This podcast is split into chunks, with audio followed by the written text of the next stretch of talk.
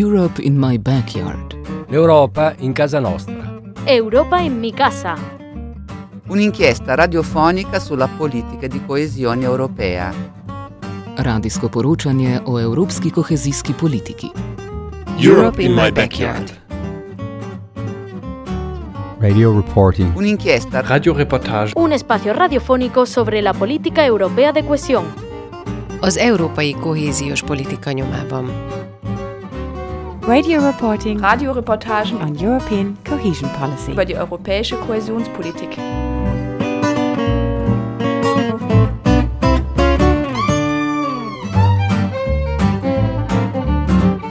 Ich möchte die Oase nicht mehr betreten. Nie mehr im Leben. Es war zu schrecklich. Du wirst einfach nur schlecht behandelt. Wir haben alle unsere Probleme auf der Straße und es wird einfach nicht geguckt, dass soziale Wohnungen und genug Einförderung geben wird. Ja.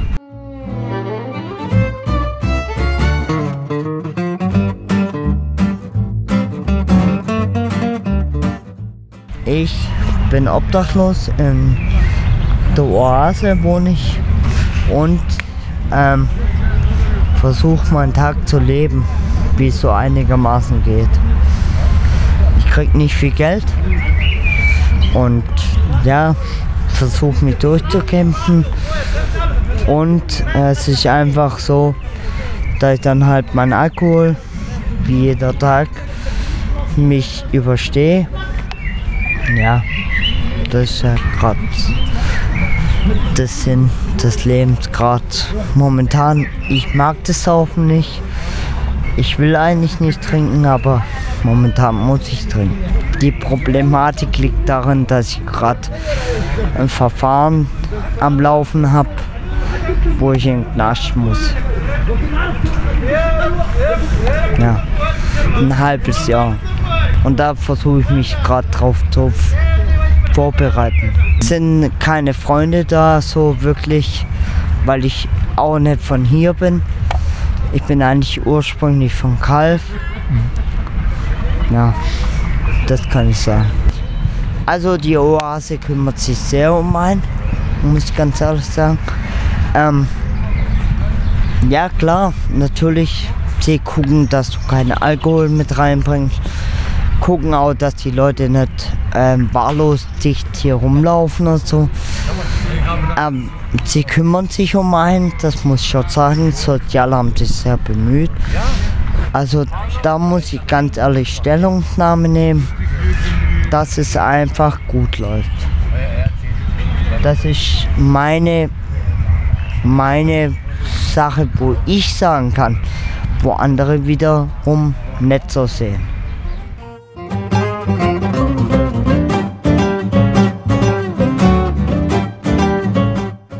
Der heutigen Folge von Europe in My Backyard widmen wir uns dem sogenannten EHAB, dem Europäischen Hilfsfonds für die am stärksten benachteiligten Personen.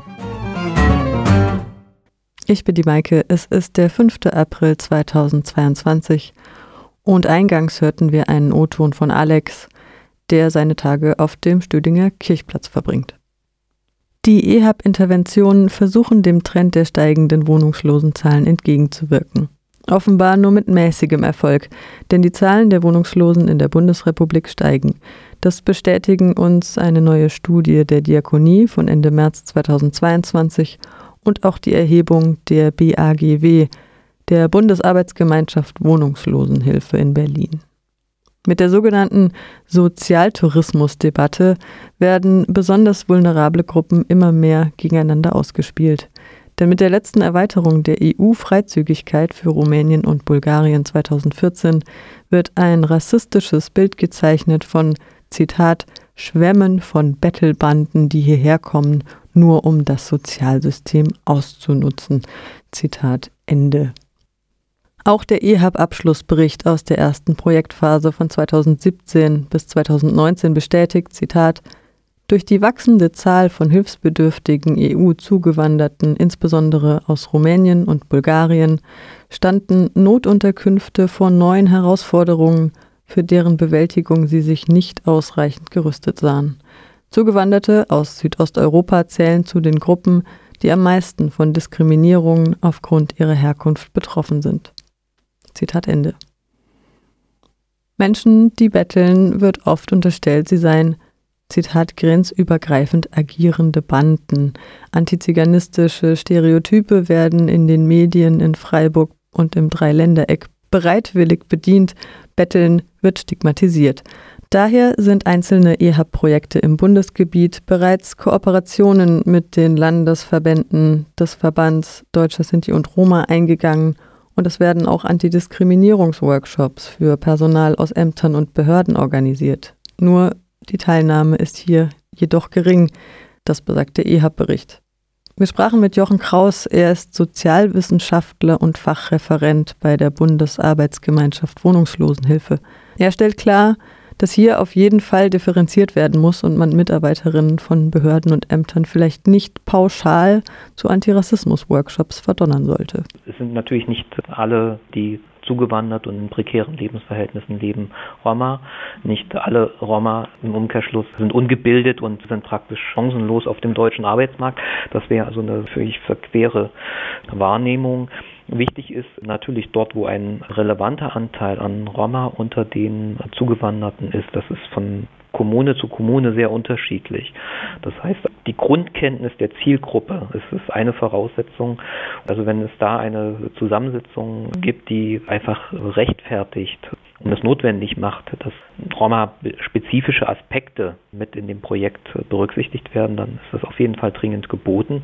Unabhängig davon ist, es natürlich eine ein allgemeine Diskriminierungskompetenz. Ne? Also die Kompetenz, wie entsteht Diskriminierung, welche Gruppen unterliegen aufgrund welcher Bedingungen einer speziellen Form der Diskriminierung das ist natürlich dringend, dringend geboten, auch das Verständnis institutioneller Diskriminierung äh, dass das jetzt nicht irgendwie die Abwehrhaltung ist. Wir in der Verwaltung sind doch positiv eingestellt. Äh, die Einzelnen sind doch gar nicht gegen Zuwanderung, sondern sind um Unterstützung bemüht und so weiter und so fort. Da muss man ein klares Verständnis für schaffen und das ist sicherlich ein wichtiger Aspekt, dass das auch in EHAB-Projekten im Auge behalten wird. Äh, gleichwohl, man sollte es nicht ausschließlich auf die Diskriminierung von Roma beschränken. Insgesamt ist es die Diskriminierung armer Menschen, die um Unterstützung ein Stück weit suchen, das, das Verständnis, wie entsteht Diskriminierung und welche sinnvollen äh, Maßnahmen sind, sind zu treffen, dass, dass das weitgehend ausgeschlossen wird, ohne jetzt da zu optimistisch zu sein, dass es komplett sich, vermeiden lässt. Das ist einfach natürlich mit mangelnden Sprachkenntnissen, mit weniger Kenntnis der Verwaltungsabläufe in Deutschland, die komplex genug sind. Also ist es ja ein Stück weit angelegt, dass Menschen, die über das beides nicht ausreichend verfügen, einer stärkeren Diskriminierung unterliegen. Ohne dann natürlich diesen Zusatzaspekt Diskriminierung aufgrund der, der ethnischen Zugehörigkeit oder der vermuteten, unterstellten Zugehörigkeit. Das ist Aspekt, der nicht aus dem Blick geraten darf, aber der darf natürlich nicht eine Ethnisierung des Problems Vorschub leisten. Also von daher ist es sicherlich sinnvoll, das als ein komplexes Thema und nicht nur ethnisch-konnektives zu begreifen. Also diese Stigmatisierung, Armutszuwanderung äh, war ja auch ein Stück weit ein Konstrukt vielleicht, auch ein bisschen der Wunsch, einer Nicht-Ethnisierung zu unterliegen.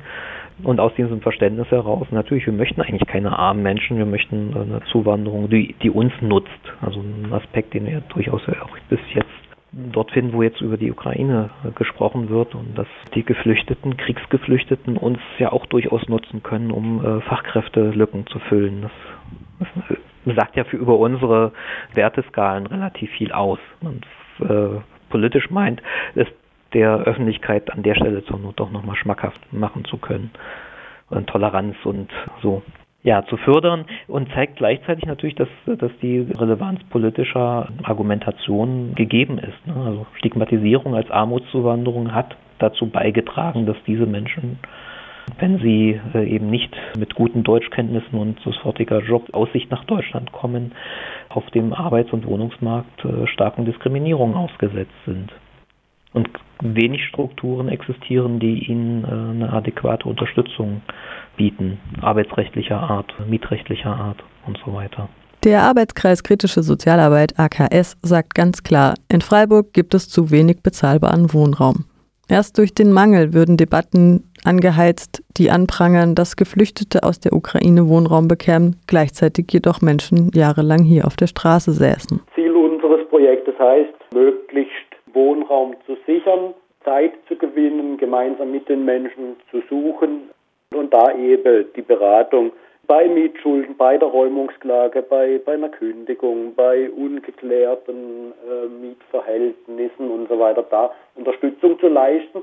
Und da macht es zuerst mal ja keinen Unterschied, ob ich eine Sozialleistung, wie mein Einkommen aussieht. Da kann der erste Schritt ja mal sein, sich die mögliche Kündigung beispielsweise anzuschauen, vielleicht in einfacherer Sprache zu übersetzen, zu sagen, die Möglichkeiten haben Sie, einfach da mal allgemein aufzuklären, weil für viele ist natürlich, oh, da kommt die Wohnungskündigung und um Gottes Willen, morgen bin ich wohnungslos. So. Um diese Angst zuerst mal zu nehmen, um jemanden aus der Panik herauszuholen und zu sagen, stopp, nur das Schreiben an sich, hiermit kündige ich Ihnen Ihre Wohnung, heißt noch nicht, dass man wohnungslos ist. Es gibt Fristen, es gibt Zeiten, ist die Kündigung rechtens. All dies sind Fragen, wo man zuerst mal das ganze Verfahren erklären kann und dann zu schauen, was braucht mein Gegenüber nun? Hat es gar keine Rechtsbasis? Braucht es einen Rechtsanwalt? Braucht es, wie Sie jetzt gesagt haben, da hat jemand einfach zu wenig Einkommen, mal allgemein gesagt, zu schauen, gibt es Sozialleistungen, die beantragt werden können, um das Haushaltseinkommen einfach zu erhöhen und zu sagen, na gut, wenn das Haushaltseinkommen höher ist, dann kann die Miete auch regulär bezahlt werden. Dann sind vielleicht Schulden vermeidbar weitere. Und man kann Kontakt mit dem Vermieter aufnehmen. Oft besteht ja auch nicht unbedingt ein positives oder wird nicht darüber gesprochen. Und sobald eine Kündigung kommt oder irgendwas, erst recht nimmer. Also das sind alles so Punkte, wo, wo ich ansetzen würde und wo es für mich jetzt keinen Unterschied macht, wenn ich dann sehe, ja gut, da hat jemand Anspruch auf ALG-2-Leistungen. Dann natürlich parallel der nächste Schritt, möglichst schnell diese Sozialleistungen zu beantragen. Weitere Hilfen, Möglichkeiten zu schauen, naja, vielleicht braucht es aber halt auch eine, eine andere Arbeitsstelle, dass vielleicht an der Stelle so gar keinen Sinn macht oder sind Sozialleistungen für die Kinder beantragt, fließt Kindergeld. Also gibt ja, das kann ja ganz sehr, also muss man sehr individuell drauf schauen und dann zu schauen, okay, ähm, da braucht es unsere Hilfe als Sozialarbeiter im Projekt, in der Wohnungslosenhilfe oder macht es da mehr Sinn zu vermitteln an die Kollegen der Caritas, die die Migrationsberatung machen, weil es vielleicht originär eher ein migrationsrelevantes Thema und Problematik ist. Vielleicht bei manchmal mögliche Wohnungslosigkeiten oder, oder Bedrohung von Wohnungslosigkeit, die eher im, vielleicht im Paar- und partnerschaftlichen Umfeld zu, zu sehen sind, braucht da eher vielleicht Unterstützung. Da sehe ich unsere Arbeit und, und die ist eigentlich ja, in meinen Augen recht offen für alle. Das ist Sebastian Winter. Er ist Sozialarbeiter beim AGJ Fachverband für Prävention und Rehabilitation für die Erzdiözese Freiburg e.V. Das Kürzel steht für Arbeitsgemeinschaft für Gefährdeten und Jugendhilfe. Die AGJ setzt auf Prävention im Landkreis Breisgau-Hochschwarzwald. Winter arbeitet im Projekt Primär, welches einen präventiven Ansatz verfolgt, so dass Leute erst gar nicht in die Wohnungslosigkeit geraten. Da geht es eben um die persönliche Beratung bei Beiwohnung, bei drohendem Wohnungsverlust. Es geht um Informationen zur Kündigung und Räumung und des gesamten Verfahrens.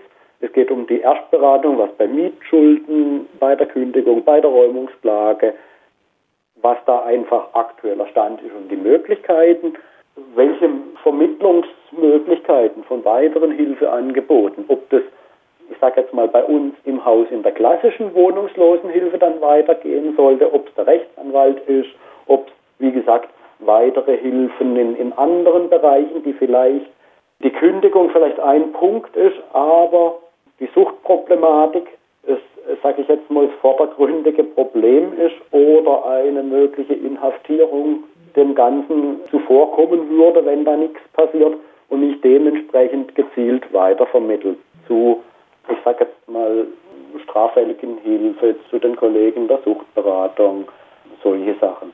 Oftmals auch die Unterstützung und den Kontakt zu Behörden aufzunehmen, wenn da einfach entweder schon länger nichts mehr getan wurde, eben, wie ich schon sagte, der Kopf in den Sand gesteckt wurde, da einfach wieder den Kontakt herzustellen, dass möglicherweise Sozialleistungen auch wieder fließen können.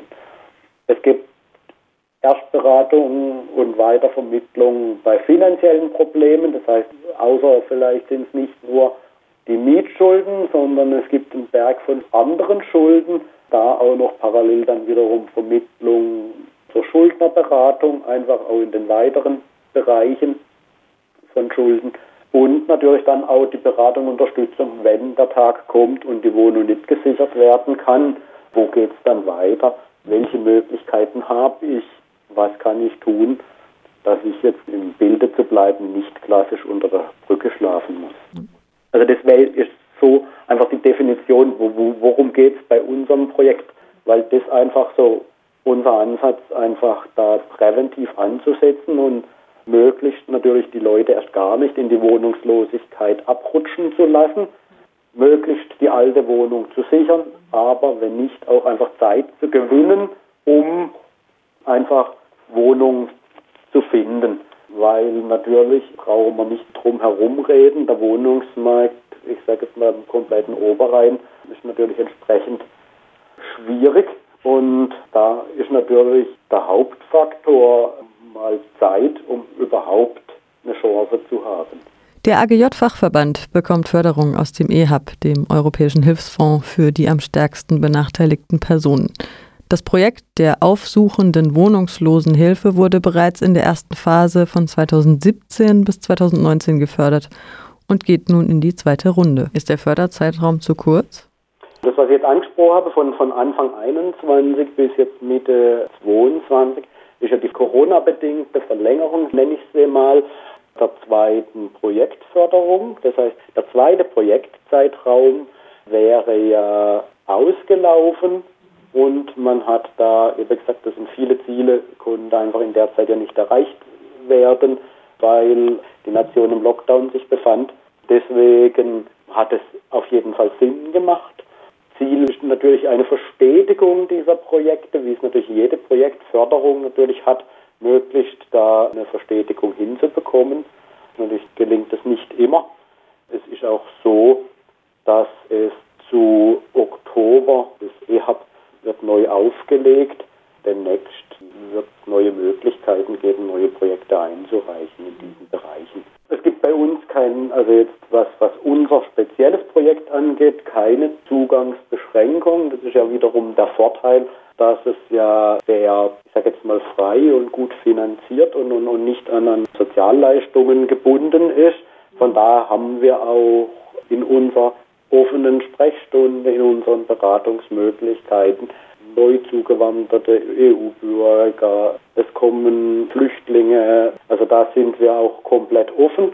Viel von GEHAB, sage ich jetzt mal im Gesamten, ist ja immer die zielgenaue oder die möglichst zielgenaue Weitervermittlung, um also eine erste sozusagen Bestandsaufnahme zu machen, zielgenaue Weitervermittlung, Hilfe zu leisten.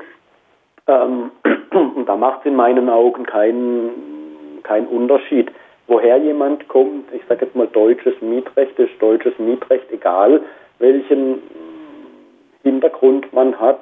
Und wie steht es mit Übersetzung in der Beratung? Ganz unterschiedlich. Ich sage jetzt mal so, dass wir hier im Projekt, dass es komplett unmöglich war, war bisher eher die ganz große Ausnahme, würde ich sagen. Es war bisher meist möglich, über Freunde, Bekannte oder ähm, die Leute sind zu uns gekommen mit Bekannten, ähm, die als Übersetzer fungiert haben, einfach weil schon das Kündigungsschreiben an sich, das Schriftdeutsch schon eine Überforderung darstellte und sie von vornherein schon mit jemandem als Vertretung mitgebracht haben. Das heißt, auf professionelle Übersetzung im größeren Stile mussten wir bisher nicht zurückgreifen, weshalb wir da auch in unserem Bereich da jetzt noch keine organisierte Kooperation hatten. Aufgrund der äh, gesellschaftlichen Ereignisse der letzten zwei Jahre, wäre jetzt fast luxuriös, wenn wir nur über die Pandemie reden könnten. Wir reden über einen brutalen Angriffskrieg in, in unmittelbarer Nähe, der sich sicherlich von der Relevanz aufgrund der Nähe nochmal unterscheidet von den Fluchtbewegungen aufgrund des Krieges in Syrien. Ne? Das äh, ist sicherlich ein Punkt, man darf das nicht gegeneinander ausspielen. Aber wir sind jetzt einen Monat seit Kriegsbeginn. Wir sehen, dass die Menschen nach Deutschland kommen. Wir sehen die Herausforderungen, wie sich damit unmittelbar stellen. Wir wissen nicht, wie lang das äh, gehen wird. Mit der Länge werden sich die Lebenskonzepte, Perspektiven der Menschen verändern. Ist also ganz schwer, da jetzt so eine, so eine Einschätzung äh, zu geben. Wir hatten die Zahl der Geflüchteten, also hatten dann laut unserer äh, Schätzung also einen Rückgang verzeichnet. Das ist natürlich Makulatur. Die Bundesarbeitsgemeinschaft Wohnungslosenhilfe BAGW hat auf ihrer Website eine Steigerung der Jahresgesamtzahl wohnungsloser Menschen vermerkt. Von 2018 bis 2020 steht hier ein Anstieg von 8 Prozent. Die Zahl geflüchteter Wohnungsloser war gesunken. Jedoch sei dies lediglich dem Umstand zu verdanken, dass Geflüchtete inzwischen als solche weniger anerkannt werden. Ich profitiere von diesen sozialen Einrichtungen, den Anlaufstellen für Obdachlose und ja, Wohnungslose. Ja. Also Frühstück, Mittagessen, Kleidung, medizinische Versorgung, Sozialberatung und, und, und. Also ganz konkret in drei Einrichtungen. Ferdinand Weißhaus, Pflasterstube und Essenstreff. Als ich beschlossen habe oder mir klar wurde, ey, bald wirst du obdachlos sein, wenn das so weiterläuft, da habe ich mir auch die Oase angeguckt, weil es ist eine Notübernachtungsstelle. Habe gesehen und bin wieder umgedreht und dachte, das werde ich nicht tun. Da schlafen oder mich länger aufhalten. Nein. Nein. Ich kann das am, am, äh, am besten am Beispiel eines Bekannten machen. Der war recht lange auf der Straße, obdachlos. Sein Gesundheitszustand hat sich rapide verschlechtert. Er ist jetzt über 60 und hat immer wieder nachgefragt nach einer Wohnung. Jetzt war es aber nicht nur eine Wohnung, sondern er wollte einen Platz zum Sterben haben für sich in Form einer Wohnung. Das konnte ich ganz gut nachvollziehen. Dachte ich, das, ja, warum nicht? Also bei uns, wir sind zu acht. Äh, ihm wurde es schwer gemacht. Und die betreffende Straßensozialarbeiterin, die habe ich darauf angesprochen, meinte ich, was ist denn jetzt hier mit dem? Und meinte sie, ja, das läuft, läuft, läuft. Und irgendwann wird es soweit sein, dass er eine Wohnung beziehen kann. Aber erstmal nur für ein Jahr. Denn er hat ja zu zeigen, dass er wohnungsfähig ist. Da dachte ich, hier läuft was schräg. Das, das ist ja, das ist menschenverachtend, finde ich. Weil wenn er, wenn ein Wohnungsbesitzer oder Mieter umzieht, der muss ja gar nichts beweisen. Der zieht einfach in eine andere Wohnung, zahlt da seine Miete und wohnt. Und obdachlos heißt ohne Wohnung sein. Mehr ist das nicht erst einmal. Nee, das ist nicht mehr. Das wird auch nicht mehr. Du hast halt keine Wohnung. Punkt. Tom genießt auf dem Stühlinger Kirchplatz seinen Feierabend und bestätigt, was der Arbeitskreis kritische Sozialarbeit ankreidet. Nämlich, dass es in Freiburg ein Stufensystem gibt und dass die Menschen sich erst bewähren müssen. Ganz unten steht die Oase, die verhasste Notunterkunft. Einige Klienten des Ferdinand Weiß Hauses bestätigten mir wortwörtlich, sie würden, Zitat, lieber auf einem Müllhaufen schlafen, als in der Oase zu übernachten. Auf Stufe 2 stünde das Wohnheim. Danach käme vielleicht eine Projektwohnung. Aber ganz oben sind keine Wohnungen. Die Stadt Freiburg habe den Fehler begangen, so die Kritik des AKS, Wohnheime auszubauen, statt sozialen Wohnraum zu beschaffen. Deshalb vertritt der Arbeitskreis die Position, dass jeder Mensch erst einmal eine Wohnung bekommen soll, unabhängig von anderen Problemen. Wichtig ist zu verstehen, dass Housing First natürlich ein Konzept der, der sozialen Arbeit ist.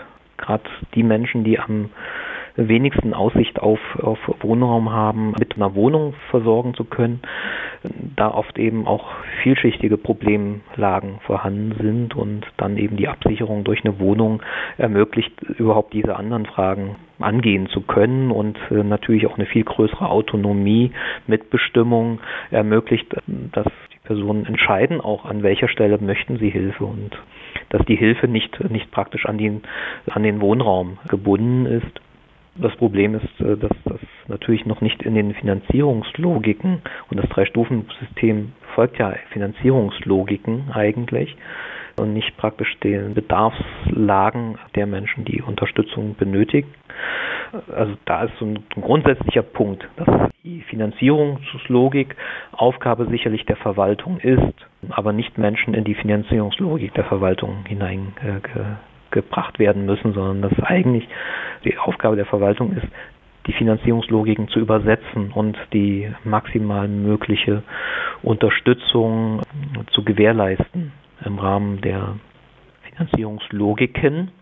Bei Housing First ist eben die Situation die, dass wir eine Projektfinanzierung aktuell haben. Also das sind zuwendungsrelevante Finanzierungen, die natürlich äh, immer temporär gebunden sind aber eigentlich das zur Ruhe kommen natürlich Zeit braucht.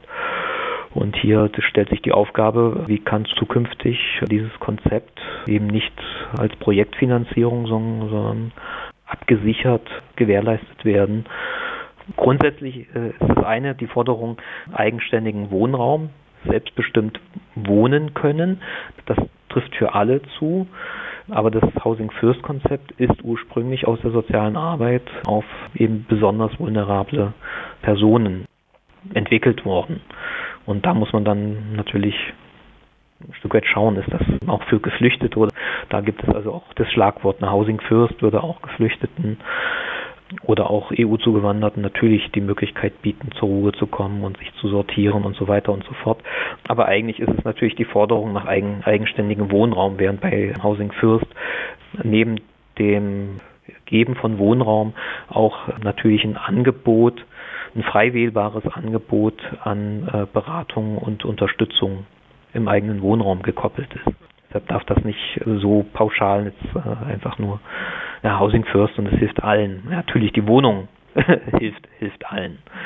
Zu den vulnerablen Gruppen zählen auch nicht-binäre, trans-, inter- und queere Personen, die weder in der Statistik der BAGW noch im EHAB-Abschlussbericht erwähnt werden. Sie kommen natürlich in den Diensten, Einrichtungen an, so wie es in der Gesamtbevölkerung der Fall ist, sind sie auch dann als Obdach wohnungslose Menschen hier treffen Sie oft auf die Schwierigkeit natürlich einer Zuordnung. Also eine, eine Männerunterkunft bietet halt nur Männern Platz und verlangt natürlich eine eindeutige Zuordnung, die ja hier gar nicht so möglich ist. Also eine Erfassung ist jetzt vielleicht gar nicht das, der Punkt, sondern die realen Herausforderungen, die sich stellen, wenn diese Menschen eine Unterkunft benötigen was klar darauf hinweist, Unterkünfte sind keine Lösung. Für bedrohte Menschen noch viel weniger die Forderung, dass eigenständiger Wohnraum mietrechtlich abgesichert die Lösung ist, um Menschen Intimität und Schutz zu, zu gewährleisten selbst wenn es jetzt in der Größenordnung auch nicht der Fall ist, ist es eine individuelle Katastrophe. Im Einzelfall sich zuordnen zu müssen, ohne diese Zuordnung eigentlich treffen zu können und gegebenenfalls Gewalt und allen möglichen Formen der Diskriminierung ausgesetzt zu sein in dieser sehr prekären Situation nochmal zusätzlich. Das Schlusswort hat noch einmal Sebastian Winter von der AGJ.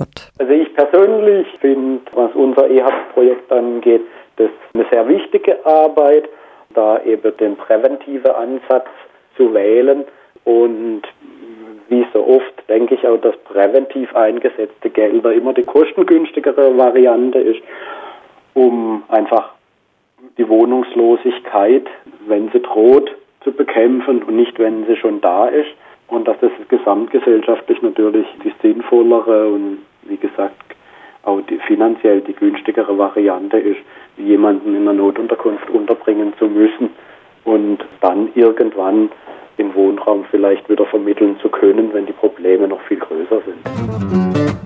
Das Projekt Europe in My Backyard wird mit Mitteln der Europäischen Union gefördert.